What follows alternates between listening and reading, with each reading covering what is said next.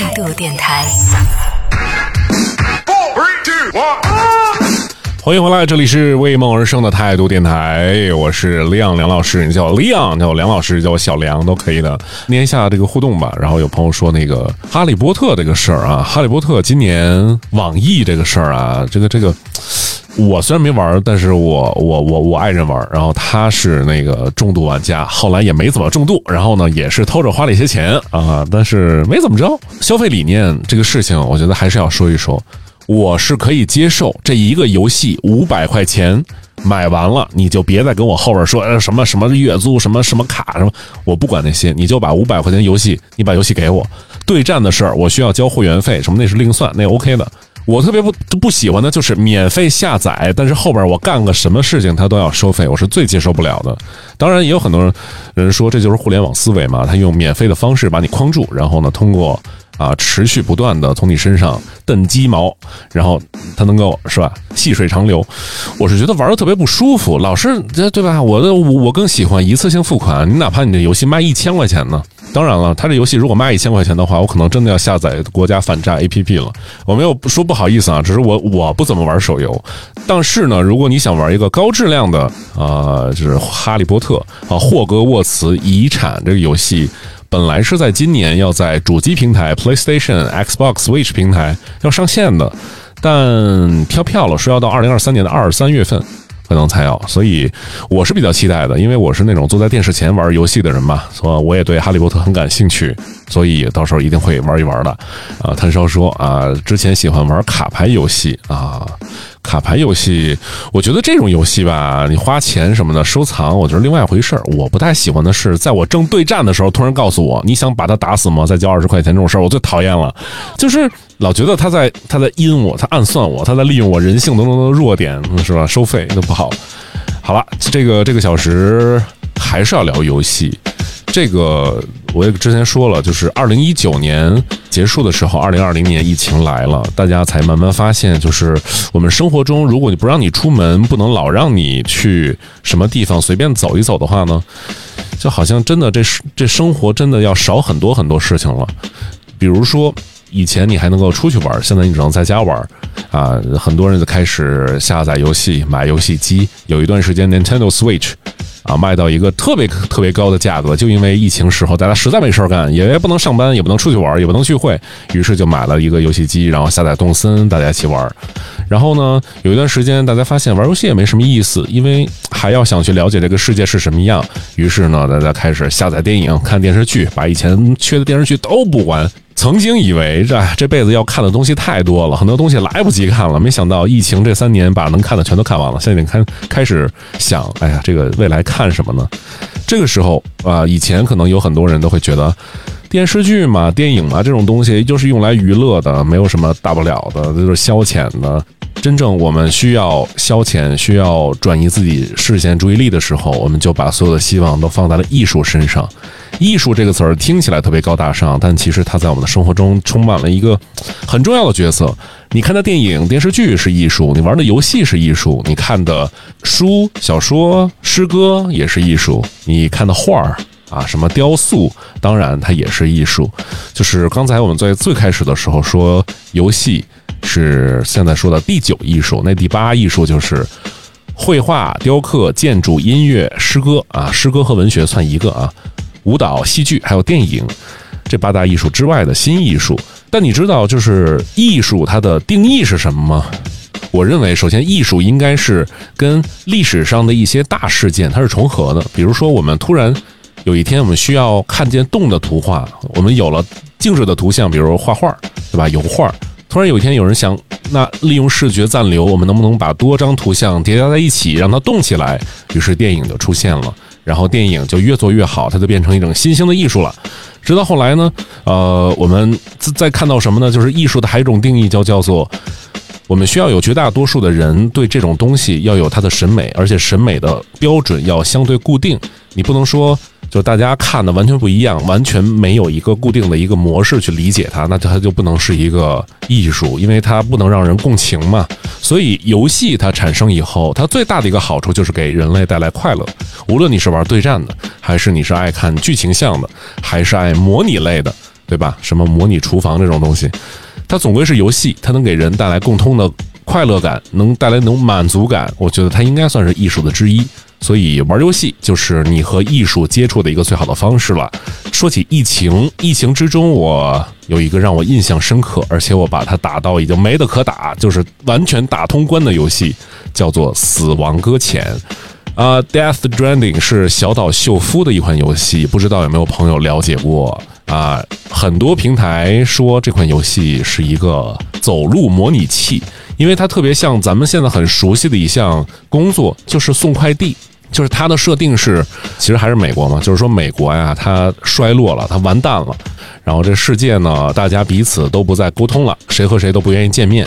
然后，但是人又需要交流，彼此的东西需要有信件要送，有快递，有货物要送，那就一定要有一些人站出来，来帮大家送这些，就是是必需品，比如药品啊或者吃的。然后就选出这么一个人来，就是咱们的主角。然后他呢就负责从 A 点到 B 点把东西送到位。但其实它背后有一个很庞大的故事在撑着。为什么人类不愿意互相交流了，都愿意躺，就是躲在自己的地下城堡里边不出来？为什么这个世界变成一个不爱交流的世界？他给出了一个非常有意思的设想和说法。另外呢，这款游戏的最大的特征当然就是走路了，你全程都是要走。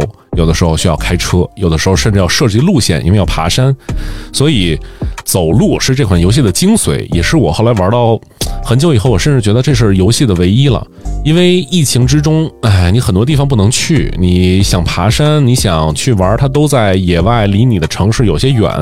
你因为疫情管控或者因为一些什么要求，你不能出去，你就只能靠这样的游戏来解闷儿了。我就靠这个游戏过了很多次出去郊游的瘾，因为它真的需要你一步一步的走过去，而且由于小岛秀夫给这款游戏的设计啊，就是非常的，比如从 A 点到 B 点，你直线距离没有多远，但是由于它的地形设计，包括它的天气系统，啊，你听到了吗？啊。啊，我不知道这个会不会把我声音压住啊？这是我找到的，我曾经录过的一段，就是下雨声。我是把一个池塘边的鸟叫声啊、打雷声还有下雨声给它合在一起了。然后为什么要这么呈现呢？因为就是在游戏里边，你要有一段过程，就是在下雨的过程中去，就是去送货。那个雨是有问题的，它叫时间雨。那个雨点打在任何有生命的东西上，它就会让它加速衰老。所以在雨天的过程中，你要尤其小心，不让自己的皮肤暴露在雨中。但是下雨本身，在我们的社会现在的自然条件下，是一个很美的事情，对吧？不是那种大雨啊，就是淅淅沥沥的小雨，是一个很是一个很舒服的事情。所以在《死亡搁浅》的游戏里边，你有很多个场景需要在雨中徒步。然后你会发现，你爬了半天的山，走了很久的路，然后你发现从地图上，虽然你设计的路线是对的，但从大方向上看，很可能你是离你的目的地是越来越远的。有的时候你就会丧失信心，你就会觉得，啊，走不到头了，真的走不到了，我要累了，因为我已经在电视前面我坐了好久了，而且有的时候由于你一步走走的不对，就掉落山坡。你要重新加载那个存档点，你要重新走走几遍以后，你就觉得你真的跟在这个山林里边啊，户外走了很久一样。所以这个游戏它给你的感动之一，就是你越走越走，走的时候你突然发现世界开朗了，你发现这个世界开始，你的那个目的地就慢慢慢慢的若隐若现的就出现在你的眼前，然后你会觉得啊。就好像真的如释重负，终于走到这个终点了。然后这个时候呢，他的这个这个叫什么？这个歌曲啊，伴奏乐，它会慢慢的响起。然后呢，他在很长的一个故事线里边会夹杂很多的这个《死亡搁浅》自己做的原声音乐，都很好听。你现在听到的这首就是《死亡搁浅》里边你第一次长途远步，就是你到一个地点的时候，快要到地点的时候。这个机器系统会自动为你播放的一首歌曲，叫做《Bones》。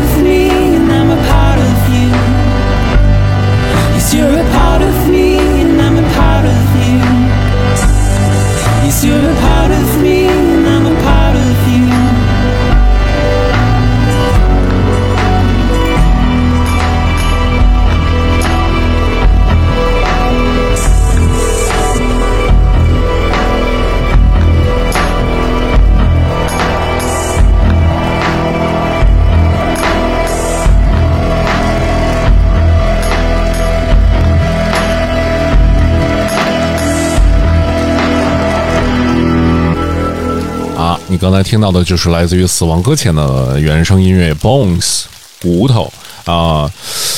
我突然觉得呀，这个如果啊疫情过去，一切都恢复到较为正常的状况下，我一定要经常出去露营、散步，或者到处去走一走。这世界上，起码中国的很多很多地方吧，没去过的，一定要去看一看。因为真是这三年在家待的真是够了。我以前我觉得我挺宅的，但发现，哎呀。这个宅这个事儿是相对的，我相信在听节目的很多朋友也都宅够了，是吧？等等这个疫情好起来了，咱们都出去转一转。我也希望有机会能够到昆明和阿南还有好多好朋友们在昆明见面，然后一起直播啊！这事儿都说了十多年了，十多年这个事儿还没造成啊，说明这个很大程度上也没有那么也没有那么心诚，因为 疫情之前有很多次机会就能够见面啊。好，来，哎，这个我我觉得这好像比那个电乐还好听，就是下雨声是吧？其实我准备了好多呢，我跟你跟你展示个别的啊，还有一个丛林，我我给这个环境声这个标记的是丛林鸟鸣池塘黎明，听听这是个啥？哦，呜，这是个狼吗？还是 应该是鸟啊？我就在这样一个水边跟大家聊天啊，这样的一个水边很舒服，很潮湿啊，到处都是蚊子，然后一身的包啊，来念一下互动啊，然后很多互动啊，都是风轩，这位就是来自一个游戏从业者，向您致敬，这行真的不好干。然后呢？啊，哈利波特我也很期待啊，也是哈利波特的书粉。咱们哪天专门来聊一聊那些系列的电视剧、电影或者小说吧。呃，哈利波特也在其中啊。冰与火之歌啊，对，还有吴风风轩说梁老师有玩《艾尔登法环》吗？这个游戏啊，我可能等它就是再便宜点，或者它进入 Xbox 那个就是它的那个 Game Pass 的里面的时候，免费玩的时候，我要体验一下，因为。我给大家介绍一下啊，这《艾尔登法环》是一个操作性特别强的。有任何朋友认为自己的这个操作感啊无敌，我这手指哪儿打哪儿，操作小手特别灵敏的话，来试一试这款游戏，它一定会打击到你的自信心的。呃，就是一个设计画风很好，然后游戏性应该也很好，然后但是操作感会让你觉得你想你想自己去自尽的那种感觉。我买过他的呃宫崎英高是吧？他的其他的作品其实都买过。真的都买过，包括黑魂，但是买完以后玩了几下以后就放那儿了，所以就打算 先等等吧，因为手手手残党，就每次玩完以后都觉得这个我这个臭手啊，就打一下，干脆就不玩了，不找虐了，还是玩一些剧情向的，然后轻松一点的，起码让我精神紧张，但是不让我在电视前面啊显那么糟糕。对吧？我在这这个单位，在很多事情上都已经很糟糕了。我在这么一个电子游戏面前，他还得再啊侮辱我一下，我我受不了。老头环对《艾尔登法环》有玩过这款游戏的朋友们吗？来分享一下，你为什么会选择这款游戏？你玩的好吗？你是那种手非常灵敏的朋友吗？刚才说到那个《死亡搁浅》这个游戏啊，我希望就是有有条件的朋友们啊，什么叫有条件？就是你愿意尝试一下这个游戏，我觉得就挺好的。因为它不同于我们日常玩的那种开放世界游戏，拿枪打人需要占领地盘、升级设备，如何如何。其实它的核心玩法很简单，就是送货。我们在玩游戏的时候，也可以想一件一件事儿：我们现在当下的社社会是不是就是这样？就是人与人的关系非常的微妙。我们很很想像以前那样。就是关系很好啊，亲密啊，或者大家的距离没有那么的隔阂。但现在总觉得我们之间有些事情产生了变化。但人与人之间本身不就是很简单吗？这个疫情会过去的，这个社会就是它它的它未来的走向，我相信也是会就让大家继续回到那种很自然的生活中。但是人心什么时候能够重新恢复信心？我觉得这是一个很长的过程。所以你在玩这个《死亡搁浅》的时候，你别看它有“死亡”这俩字。啊，但其实是一个挺优美而且挺有哲学思考的一个游戏的。我刚才也想了想，就是今天聊这个游戏，其实就是我喜欢剧情向的游戏。我觉得它更像是看书或者看电视剧，或者你可能就喜欢听一段故事吧。你可能对故事本身更有兴趣，因为就是你在很多时候，你为什么会在，比如说在，比如说篝火啊，或者说在外面露营的时候，你都会把手机放下，你会静静的听那些长者或者经历很多的朋友，哪儿都去过的人，会说一些你曾经你从来都不知道的事情，比如说那些你梦到过，或者你还没梦到过，或者你听都没听说过的各种奇闻异事。我觉得人类是对故事本身是有天生的好奇心的。就是自从人就是有人类以来，我们一直在做的事情呢，就是尝试着延长我们的生命的时间，就是延长就是所谓的寿命嘛。就你对于这个世界的体验还有贡献，可能才会增加。只有你活得更长，你才能体验的更多，对吗？就是但是呢，提就提升这个寿命本身这个事儿挺难的，而且这个细胞的活力啊，包括很多的基因啊，这个东西它是有极限的，而且你所处的环境。也是非常复杂的，充满未知的，所以人活这一辈子，他真的挺难的，而且也挺短暂的。